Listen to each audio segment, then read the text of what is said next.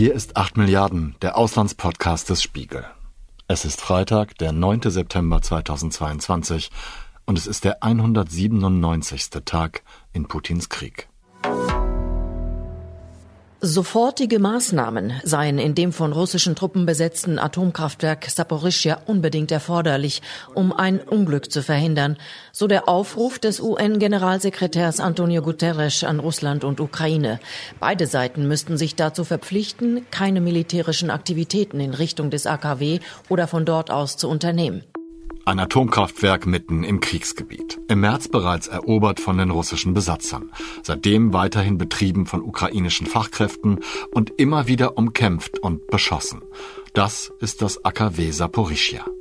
Für viele Menschen, mich eingeschlossen, transportiert dieses Kernkraftwerk eine diffuse Angst in die kriegerische Realität des Jahres 2022. Die Angst vor einem weiteren Tschernobyl oder Fukushima. Erstaunlicherweise nehme ich die intensivsten Diskussionen über diese Angst in deutschen Medien wahr. Insbesondere jetzt, wenn Laufzeitverlängerungen, Streckbetriebe und die generellen Möglichkeiten deutscher Kernkraftwerke diskutiert werden. Genau diese Angst ist aber auch ein Werkzeug im Informationskrieg. Denn beide Seiten, Russland und die Ukraine, warnen regelmäßig vor einem GAU in Saporischia, einem größten anzunehmenden Unfall, was nichts anderes als eine nicht mehr kontrollierbare Kernschmelze bedeutet. Beide Seiten beschuldigen sich gegenseitig, das Risiko dafür durch Kampfhandlungen zu erhöhen. Das Risiko ist real. Man kann sich leicht vorstellen, dass es keine gute Idee ist, eine hochkomplizierte Anlage zu beschießen, in der radioaktives Material lagert und zur Stromerzeugung genutzt wird. Genauso wie das Risiko, dass unerfahrenem militärischen Personal folgenreiche Fehler unterlaufen. Aber genauso real ist die aktuelle militärische Situation und es ist äußerst schwer bis unmöglich, sich vorzustellen, dass beide Seiten von Kampfhandlungen um Saporischia absehen oder gar eine Sicherheitszone einhalten, wie sie Rafael Grossi fordert, der Chef der Internationalen Atomenergieorganisation kurz IAEO. The physical uh, attack, wittingly or unwittingly, die Angriffe, ob bewusst oder nicht, die Einschläge in diese Anlage, deren Spuren ich selbst und meine Experten sehen konnten, sind schlicht inakzeptabel. Wir spielen mit dem Feuer und etwas sehr, sehr Katastrophales könnte passieren.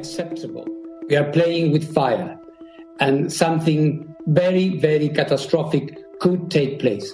Als Laie finde ich es schwer, meine diffuse Angst vor Atomunfällen zu bekämpfen. Und daher habe ich in dieser Folge mit Dr. Anna Veronika Wendland gesprochen, die als Forschungskoordinatorin am Herder Institut für historische Ostmitteleuropa-Forschung arbeitet. Ja, Sie haben richtig gehört, historisch. Denn Frau Dr. Wendland ist Technik- und Europahistorikerin. Und sie hat ihre Habilitationsschrift über die nukleare Arbeit und Reaktorsicherheit in Ost- und Westeuropa zwischen 1966 und 2021 geschrieben. Von ihr wollte ich wissen, wie groß die Gefahr eines Gaus im umkämpften Saporischia tatsächlich ist, welche Szenarien bei einem solchen Unfall entstehen können und auch wie der Kampf um das Kernkraftwerk als Waffe im Informationskrieg instrumentalisiert wird. Begonnen haben wir mit der Frage, wie sie den Bericht der IAEO bewertet, der Dienstagabend dieser Woche veröffentlicht wurde. Ja, dieser Bericht sagt mir jetzt erstmal sehr viel Bestätigung, ne? also sehr viel von dem, was ich mir selber auch schon gedacht habe über die Situation auf der Anlage oder rund um die Anlage, aber auch sehr viel, was ich einfach von kerntechnischen Fachleuten gehört habe, auch von ukrainischen äh, Kollegen, mit denen ich ja gearbeitet habe, als ich selber mal im ukrainischen Kernkraftwerk Forschung gemacht habe. Das ging schon alles in dieselbe Richtung. Ne? Also die erstmal die Bestandsaufnahme, dass die gesamte Situation auf dieser Anlage absolut unhaltbar ist für kerntechnische Sicherheit.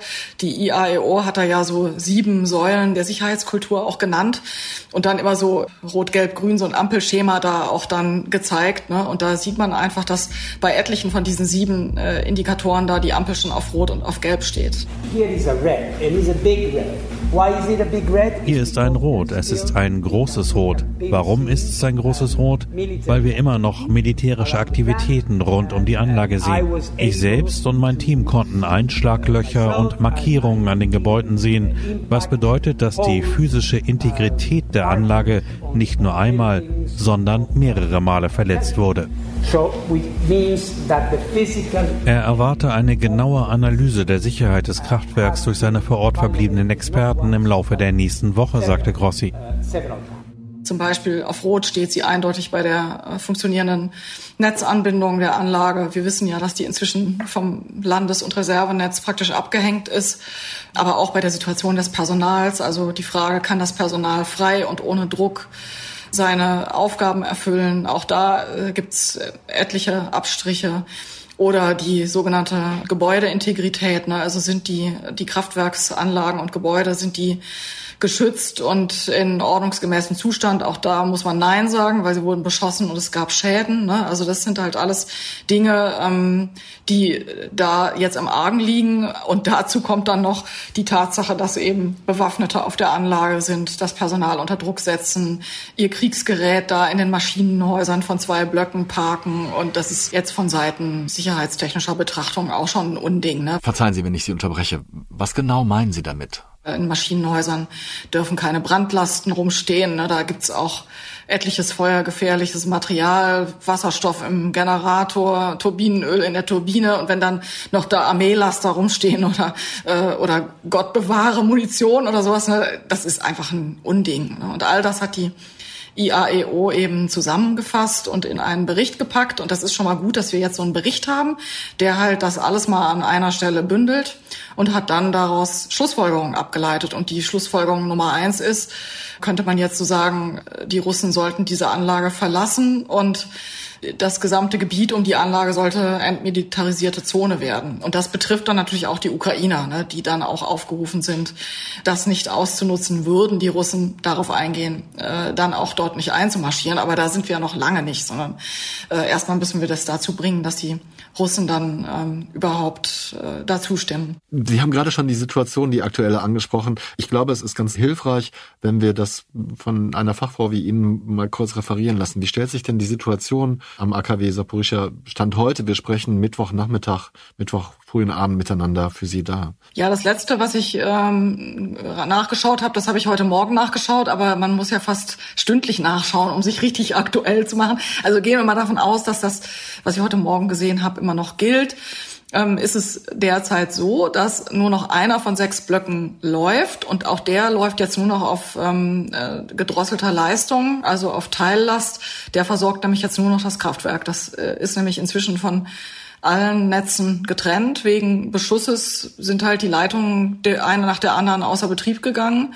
Und jetzt auch die letzte Reservenetzleitung, die ist jetzt auch noch äh, nicht mehr verfügbar. Was bedeutet automatisch, das ist dann der Fall, den man als Lastabwurf auf Eigenbedarf bezeichnet. Das bedeutet, dass die Anlage dann sich zwar vom Netz trennt, aber für das eigene Kraftwerksnetz weiter produziert. Das heißt, dieser eine Block, der macht jetzt die ich nehme mal an, so ungefähr 100 Megawatt Leistung, die man braucht, um halt die Nachkühlketten in den anderen Blöcken zu versorgen und äh, die, den Eigenbedarf des Blocks 6 zu versorgen. Die Anbindung an externe Stromnetze ist nicht nur wichtig, damit der von Kraftwerken produzierte Strom abgegeben werden kann. Das Kraftwerk selbst braucht gleichzeitig auch eine gesicherte Stromversorgung für den Betrieb und insbesondere für die Kühlung der nuklearen Brennelemente. Der Normalfall ist, dass wenn ein Kernkraftwerk abgeschaltet wird, dann wird praktisch der Generator des Kernkraftwerks vom Netz getrennt. Aber das Kraftwerk als solches wird nicht vom Netz getrennt. Ne? Da gibt es noch andere ähm, Schalter. Das heißt, das Kraftwerk zieht dann seinen Eigenbedarfsstrom aus dem Landesnetz oder wenn das Landesnetz äh, nicht zur Verfügung steht, aus einem Reservenetz. Das geht dann auf Eigenbedarfstrafos und die äh, formen das dann wieder für die Eigenbedarfsschienen um. Ne? Das heißt, diese Tatsache, dass ein Kraftwerk vom Netz geht, bedeutet erstmal nur, es produziert nicht mehr fürs Netz. Und wenn es aber vom Netz komplett getrennt wird, dann ist es tatsächlich, dann gibt es zwei Möglichkeiten. Entweder das von mir geschilderte, was in Saporizhia 6 jetzt gemacht wird, nämlich Lastabwurf auf Eigenbedarf. Das bedeutet, die Anlage produziert dann für sich selbst Strom. Oder das funktioniert nicht. Und das wäre dann, dann wäre man tatsächlich im Notstromfall weil man dann als Spannungsquelle nur noch die Notstromdiesel hätte. Also ich versuche zusammenzufassen. Momentan ist die Situation folgende. Es produziert nur noch ein Reaktor in Saporischia Strom, der aber nicht ins Netz geht, sondern für den Eigenbedarf genutzt wird. Gleichzeitig gibt es auch keine externe Stromversorgung außer die eigenproduzierte Energie aus dem Reaktor für das Gelände, für die Anlage. Genau. Richtig? Wie lange hält denn so eine Notstromversorgung, bevor es kritisch wird? Wie lange können die Notstromaggregate in einem solchen Fall überbrücken? Ja, die, diese Aggregate als solche sind sehr stabile. Das ist, müssen Sie sich vorstellen wie so Schiffsdiesel. Also das sind äh, wirklich äh, Maschinen, die so ein so ein ganzes so ein kleines Häuschen für sich brauchen. Ne? Und von jedem dieser großen Diesel hat äh, Saporizhia, jeder Block hat drei solcher Diesel und einer reicht aus, um den Bedarf dieses Blockes für die Nachkühlung zu decken. Das heißt, erstmal müssten sozusagen alle drei versagen oder, und das ist eben die Befürchtung in der Kriegssituation, es müssten halt für diese äh, Diesel die Treibstoffvorräte ausgehen. Auf der Anlage vorgehalten werden nach verschiedenen Angaben eine Woche bis neun Tage. Das heißt, da müsste halt die Treibstoffzufuhr gesichert sein. Dann wäre auch das noch also man sagt dann auch, dann sind wir noch nicht in einer Unfallsituation, aber es ist auf jeden Fall, wie die wie die Kollegen in der Ukraine sagen, mir statt naja Situation, ne? also eine nicht reguläre Situation. In dem Bericht der IAEA-Inspektoren äußerten die Experten die Sorge vor einem drohenden nuklearen Unfall. Mit Blick auf den Zustand von Europas größtem AKW sei die derzeitige Situation unhaltbar. So das Fazit der Behörde. Wenn Sie die Gesamtsituation betrachten mit den ganzen Details, die Sie mir erklärt haben, wie gefährlich schätzen Sie das ein?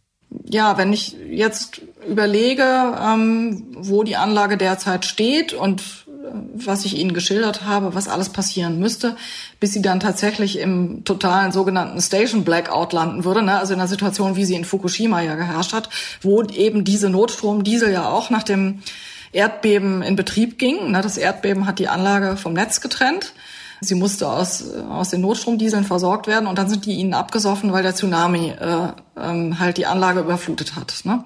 Das heißt, sie hatten dann Schaltanlagen und Notstromaggregate waren in den Kellerbereichen untergebracht und wurden dann praktisch überflutet. Und da hatte dann die Anlage überhaupt keinen Strom mehr. Und das bedeutet dann automatisch natürlich, dass die Nachkühlpumpen zum Beispiel stehen bleiben. Ne? Die sind zwar notstromgesichert, aber wenn kein Notstromdiesel läuft, dann dann stehen die. Das bedeutet dann, dass die Nachzerfallswärme aus dem Reaktorkern nicht abgeführt werden kann.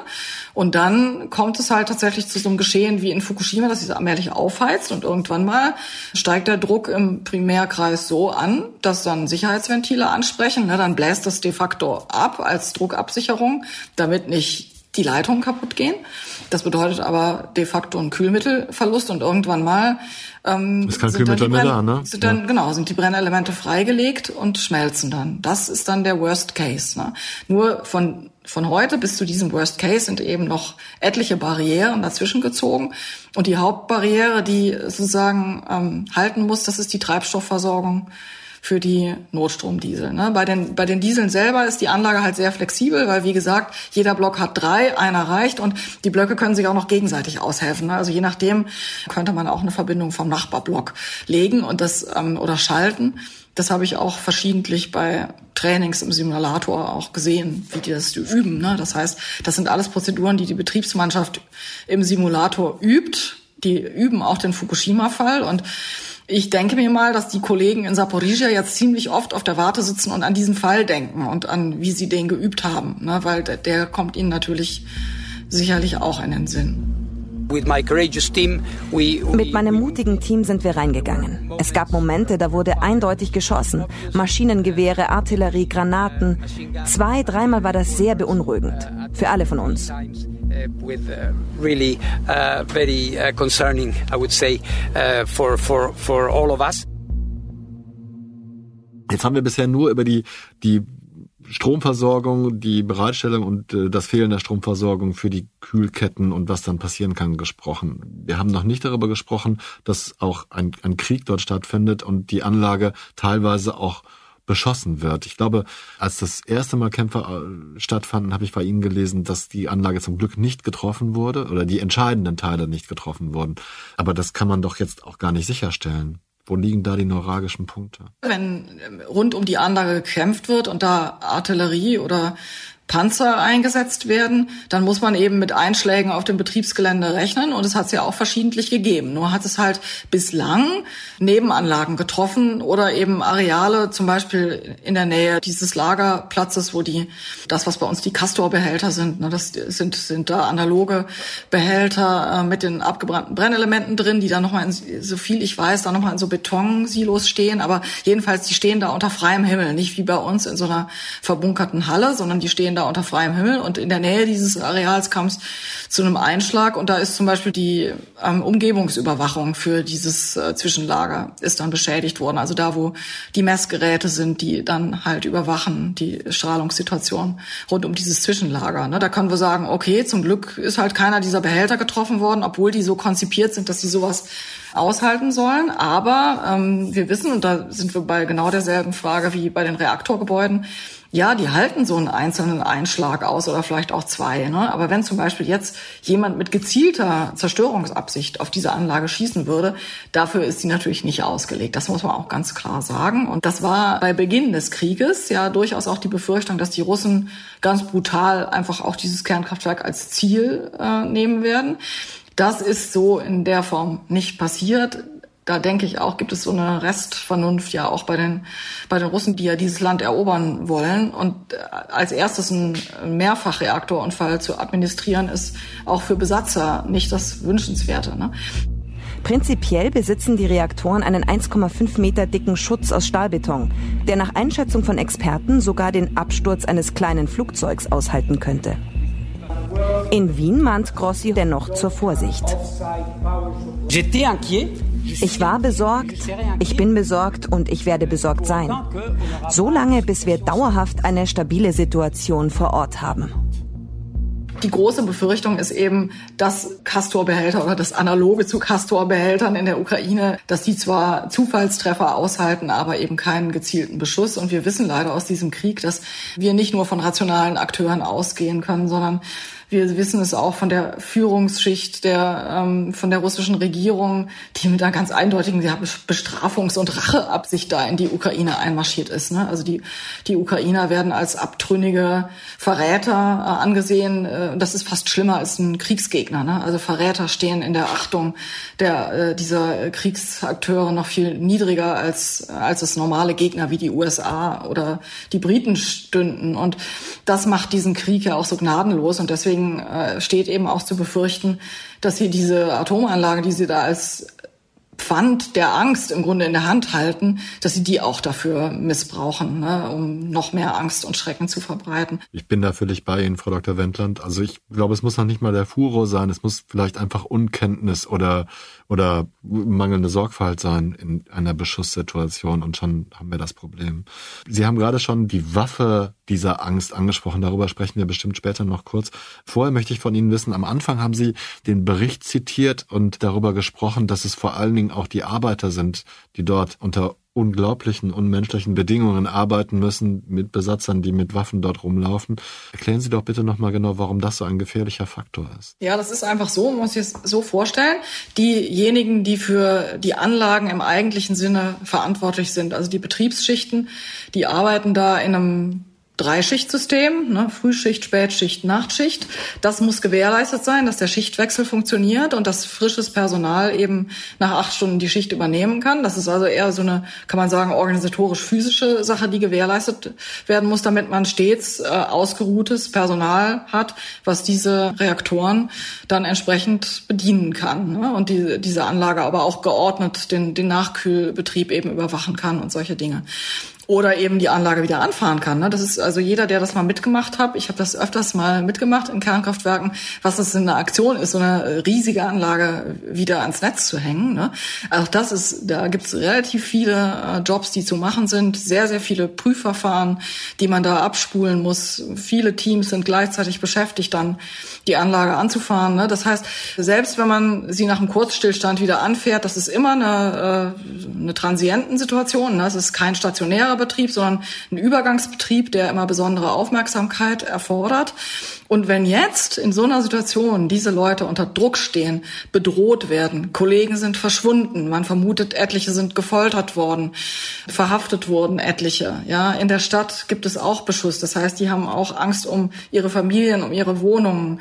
Die äh, reguläre Stadtregierung ist im Exil, die wurde vertrieben. Es gibt eine eine, eine von den Russen eingesetzte Regierung in dieser Werkstatt. Und all diese Faktoren machen die Menschen letzten Endes auch krank, ne, vor Angst und vor Unsicherheit. Und die schlafen womöglich gar nicht mehr richtig seit Monaten vor Angst. Und dann soll sie aber gleichzeitig noch ein Kernkraftwerk betreiben. It's admirable.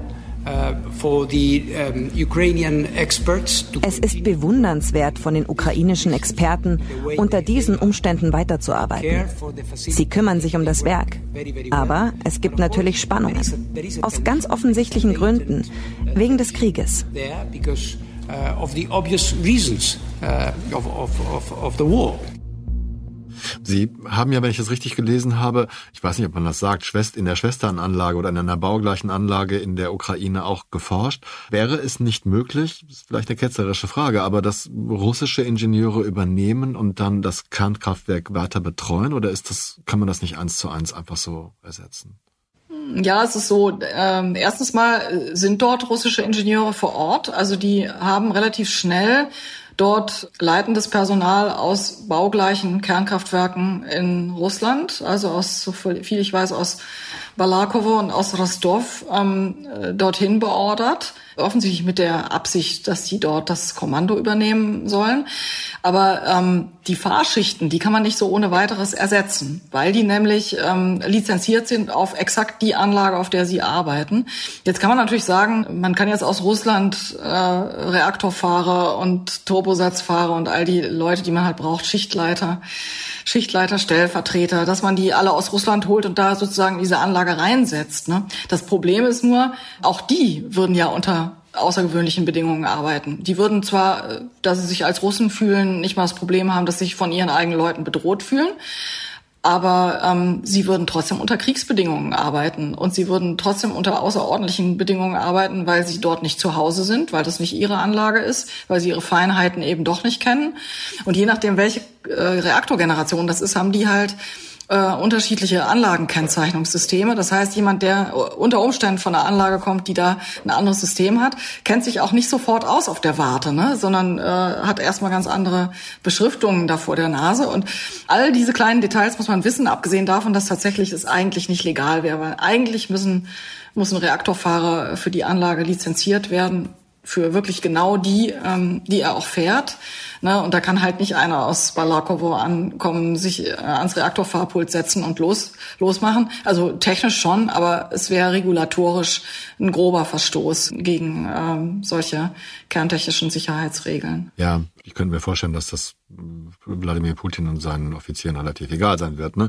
ob das jetzt rechtlich in Ordnung ist. Aber gut, ja, natürlich, das ja. stimmt. Es, äh, da ohnehin die ganze Situation ein einziger riesiger Rechtsverstoß ist, genau. ja schon der Angriff als solcher, äh, ist das tatsächlich müßig darüber äh, zu überlegen. Ich nehme mal aber ein, einfach an, der, der wirklich Grund ist ein ganz pragmatischer. Die Russen haben auch nicht so ein Personal, das, das stampfen sie nicht einfach aus dem Boden, sondern um so eine Anlage ähm, betreiben zu können, um die fahren zu können, brauchen wir fünf fünfjährige Ausbildung.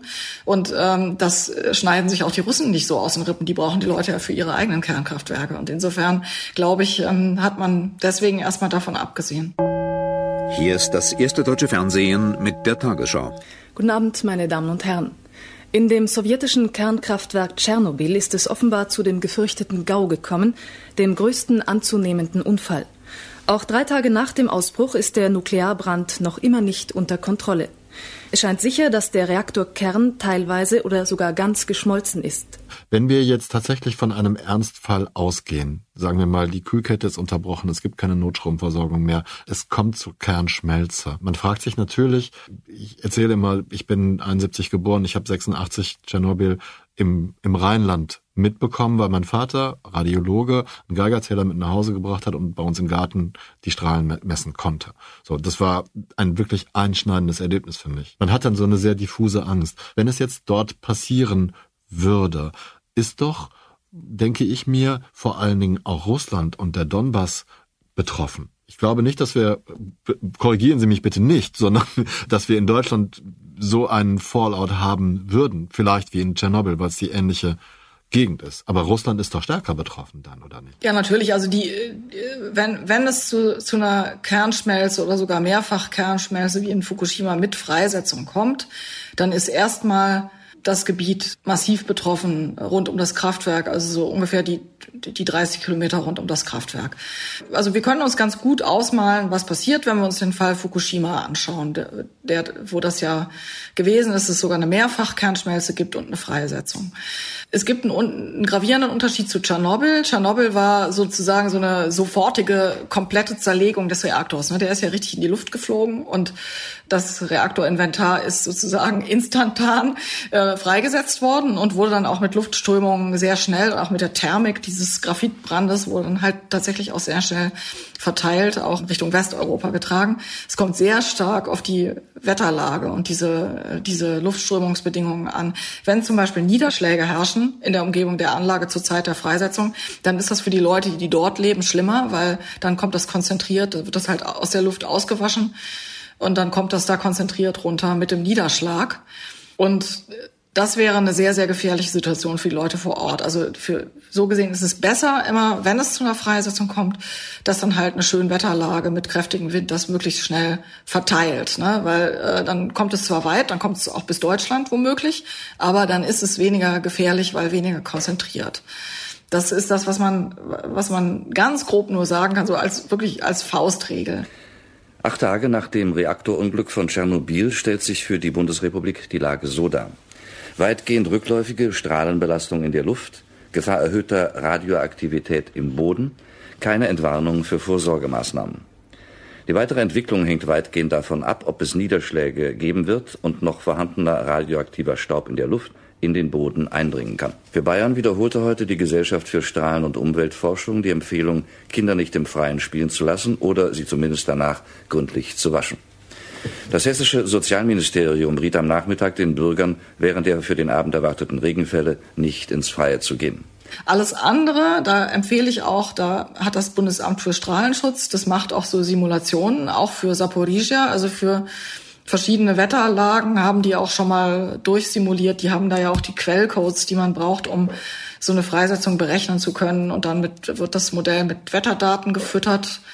Und dann äh, kann man simulieren praktisch, ähm, wie sich das entwickelt. Und natürlich sieht man dann, da wäre ganz massiv natürlich zuvorderst die östliche Ukraine und Teile äh, des westlichen Russlands betroffen, wenn die Hauptwindrichtung, die da vorherrscht, dann eben gerade dann herrscht. Ne? Das heißt, es ist auch im Interesse der Besatzer, die dieses Gebiet besetzt halten, ähm, äh, es nicht so weit kommen zu lassen. Das, das steht auf jeden Fall fest. Mhm dann kann man eigentlich ja nur hoffen, dass die entscheidenden Personen in diesem Krieg, auch gerade bei den Angreifern, das in Betracht ziehen.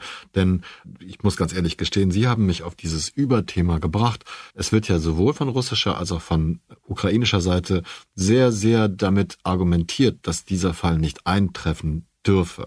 Ne, man schiebt sich dann gegenseitig die Schuld zu. Es wird immer gesagt, nee, der andere hat geschossen, nee, der andere hat geschossen.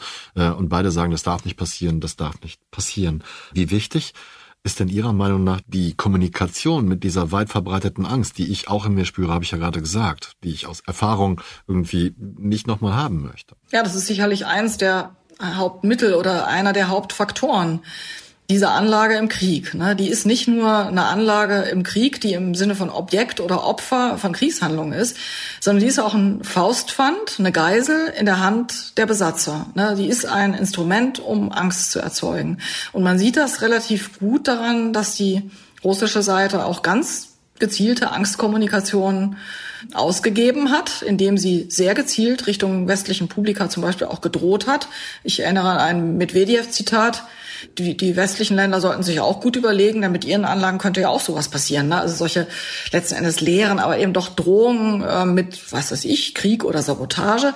Also sprich, es wird Angst drum, um, um dieses Thema herum aufgebaut und Ich würde sagen, das sollte man nicht unterschätzen. Ich habe ja als äh, Forscherin mich vor allen Dingen mit Kernkraftwerken als soziotechnischen Systemen befasst, also ähm, mir angeguckt, was die Anlagen eigentlich ausmacht in ihrem Zusammenspiel mit Menschen und Kultur und Normen und Regelwerken. Und dann wird es eben erst wirklich interessant. Und da sieht man, dass dieses Kernkraftwerk dann eben nicht nur ein technisches Objekt ist, was per Zufall in den Krieg gerät, sondern es ist selber ein, äh, sozusagen ein, ein, ein ein Angstinstrument in der Hand der Besatzer und wird auch gezielt so eingesetzt. Für den Vorfall am Donnerstag machte Russland ukrainische Streitkräfte verantwortlich.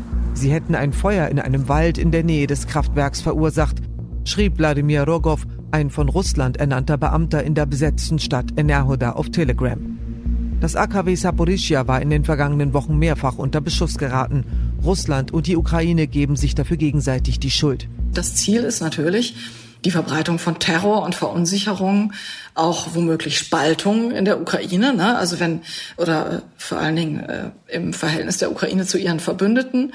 Womöglich werden dann eben Stimmungen stark, die sagen sollen, die Ukrainer doch bitte aufgeben, anstatt die ganze Welt in einen Reaktorunfall reinzuziehen. Ne? Das sind ja halt so Reflexe, zum Beispiel Reflexe, die in Deutschland sehr stark sind, die von den Russen einkalkuliert werden und auch gezielt bedient werden.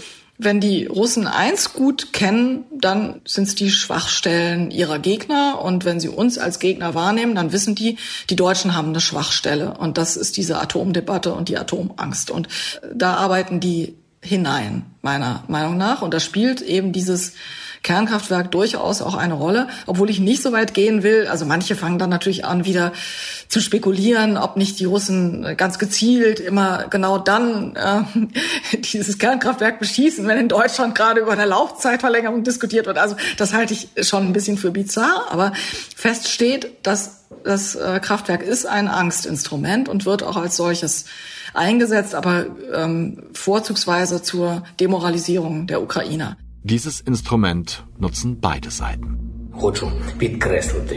Ich möchte betonen, dass die Situation weiterhin sehr riskant und gefährlich ist. Jede Wiederholung dieser Ereignisse, also jede Trennung des Kraftwerks vom Netz, jede Aktion Russlands, die die Abschaltung der Reaktoren auslösen könnte, wird das Kraftwerk erneut einen Schritt näher an die Katastrophe bringen.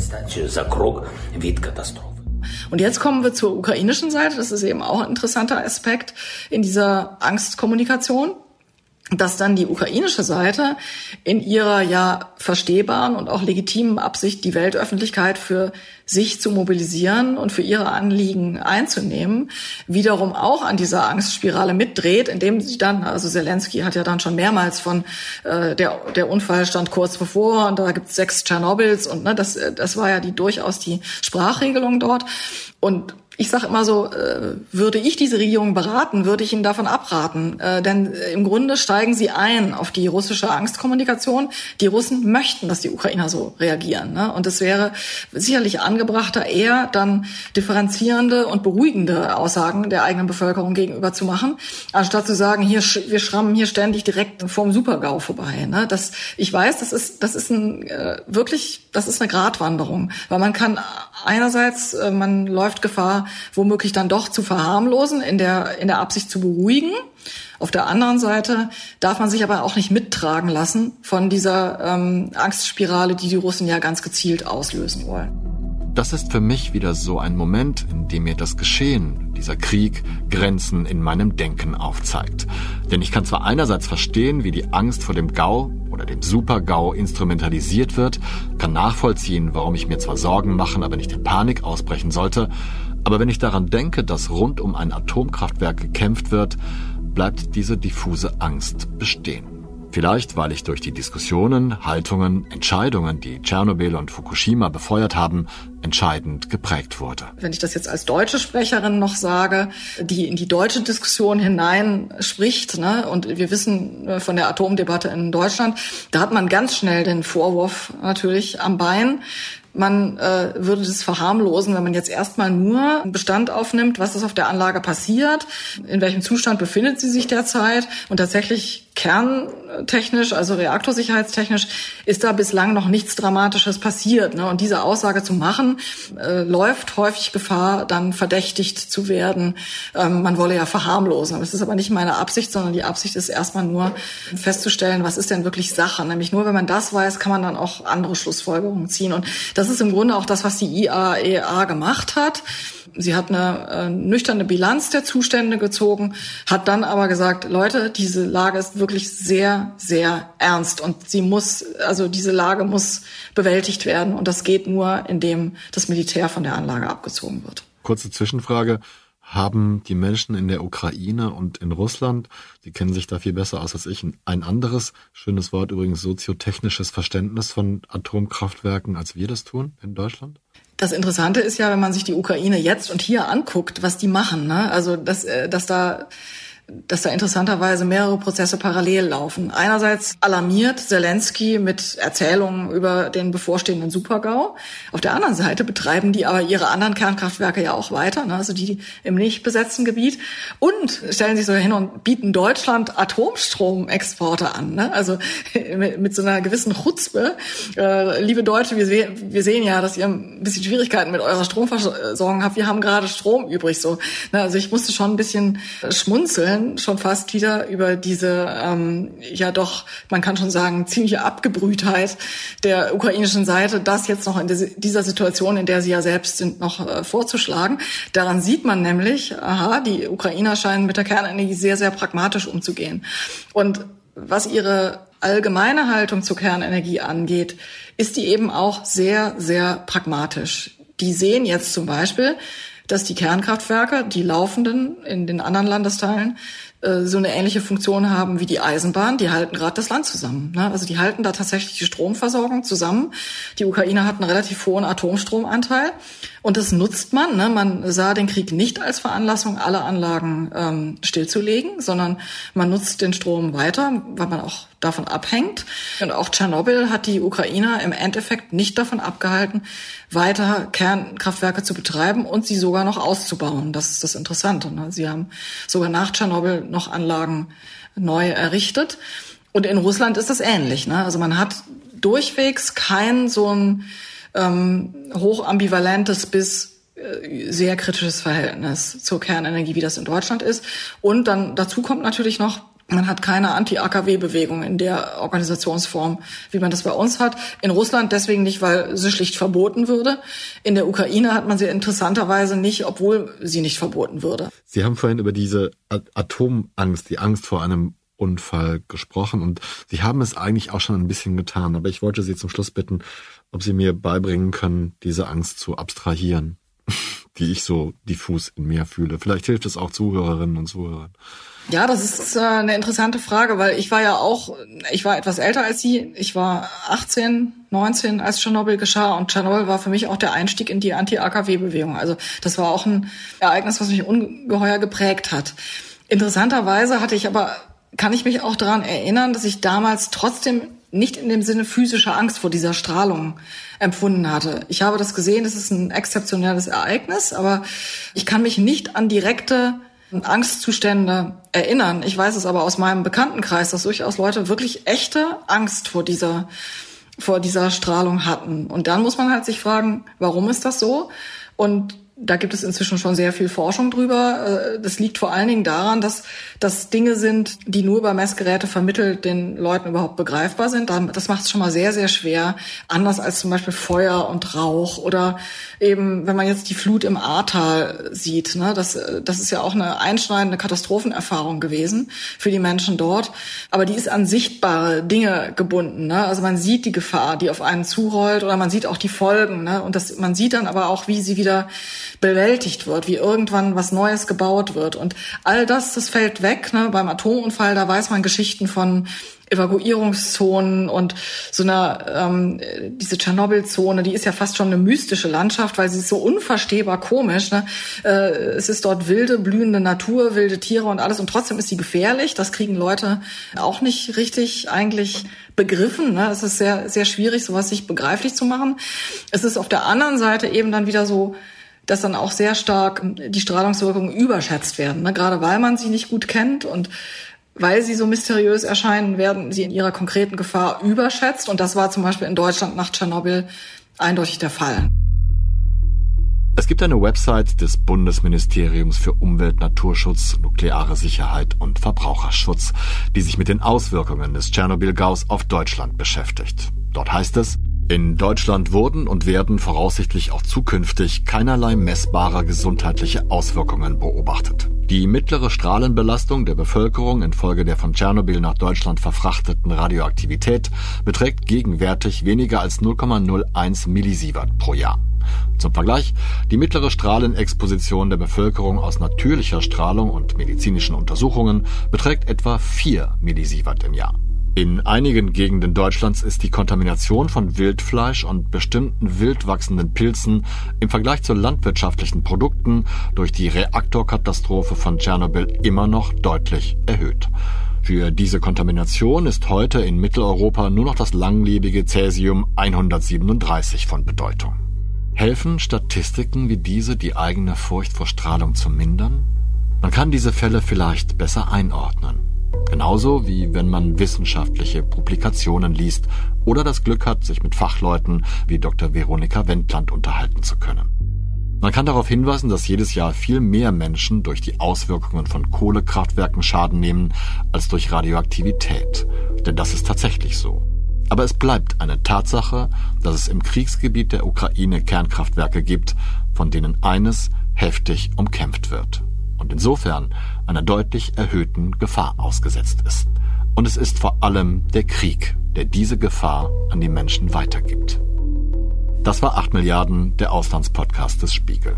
Ich bedanke mich bei Dr. Anna Veronika Wendland für das Gespräch in dieser Folge und natürlich für die Erklärungen darin. Und auch dafür, dass sie Zeit für mich fand in einer Woche, in der sie sehr viele andere Anfragen für ihre Expertise bekam. Marc Glücks hat diese Folge gemischt und auch dafür möchte ich mich ganz herzlich bedanken. Schließlich danke ich allen Wesen, die uns zuhören, uns abonnieren und kritisieren. Bleiben Sie tapfer und gesund. Ich verbleibe bis zur nächsten Folge. Ihr Olaf Häuser.